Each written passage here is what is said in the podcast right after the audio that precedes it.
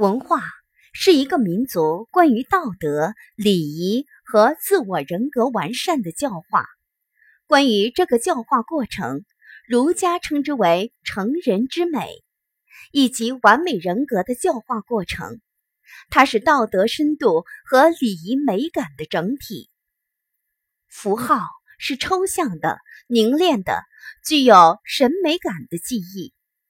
而文化符号，既是人类在构造完美人格的过程中所透射出来的文化记忆。我们民族的文化记忆不能丢失。为了唤醒和保持这种文化记忆，我们诚邀文化学者们做客《文化符号访谈录》，从不同角度、不同层面来唤醒不同的文化记忆。